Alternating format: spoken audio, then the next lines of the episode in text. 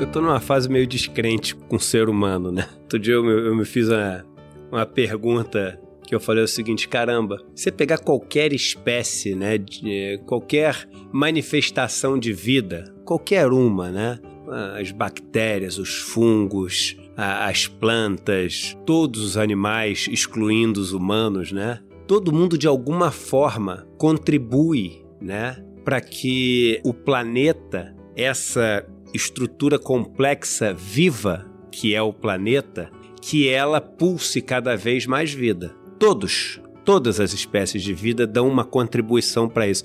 E eu tentei me perguntar, falei o seguinte, poxa, o que que a, a nossa espécie trouxe de contribuição para o planeta? Uma, assim, para o planeta, não para nossa espécie, né, mas para o planeta. E eu não consegui achar, sabe? Eu não consegui achar nada que o, o planeta tenha ficado melhor por conta da gente, sabe? e qualquer coisa, sei lá, ah, porque a gente faz cocô e onde a gente faz cocô nasce planta. Qualquer coisa, não, não tem. Eu não consegui achar nada, porque a gente consegue com cocô jogar o esgoto no oceano, sujar os Pior, oceanos né? todos, matar os peixes. E então, assim, esses altos e baixos que a gente fala, perceba que são muito altos e baixos usando a gente como referência, né? Ou sim, seja, sim. momentos ficam melhores pra gente, piores pra gente, melhores pra gente, piores pra gente. Agora, pro planeta, nós como espécie, eu acho que tem sido, tipo assim, baixos e baixos depois que a gente se organiza, depois que a gente se organiza dessa forma que a gente passou a chamar de moderna ou em cidades e etc.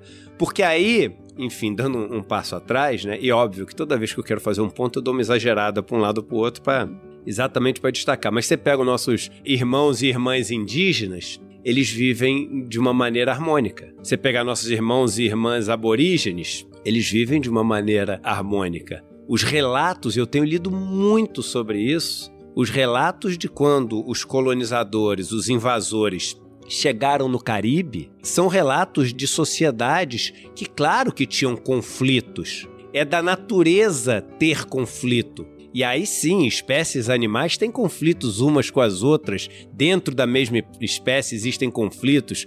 Então você tem que o, o leão tem um conflito com o gnu e um leão tem conflito com outro leão mas existe ali uma teia, um emaranhamento que faz com que o resultado daquilo seja a vida pulsando e vida pulsando cada vez mais. E nossos irmãos e irmãs que viviam nessas sociedades tradicionais, nessas sociedades originais, eu acho que sim, eles conseguiam fazer parte desse emaranhado e não atrapalhar esse emaranhado, em viver de uma maneira, enfim, harmônica com esse emaranhado. Mas depois que a gente passou a se organizar como uma civilização chamada moderna, eu acho que para a vida do planeta a gente só atrapalhou. E eu vou te falar, assim, eu sou super pessimista. a minha vida é uma caminhada de luta para tentar fazer as coisas de uma maneira mais em linha com a vida. E eu não preciso ser otimista para continuar caminhando dessa forma como eu caminho, né, tentando fazer com que a vida saia vencedora e não o homem saia vencedor.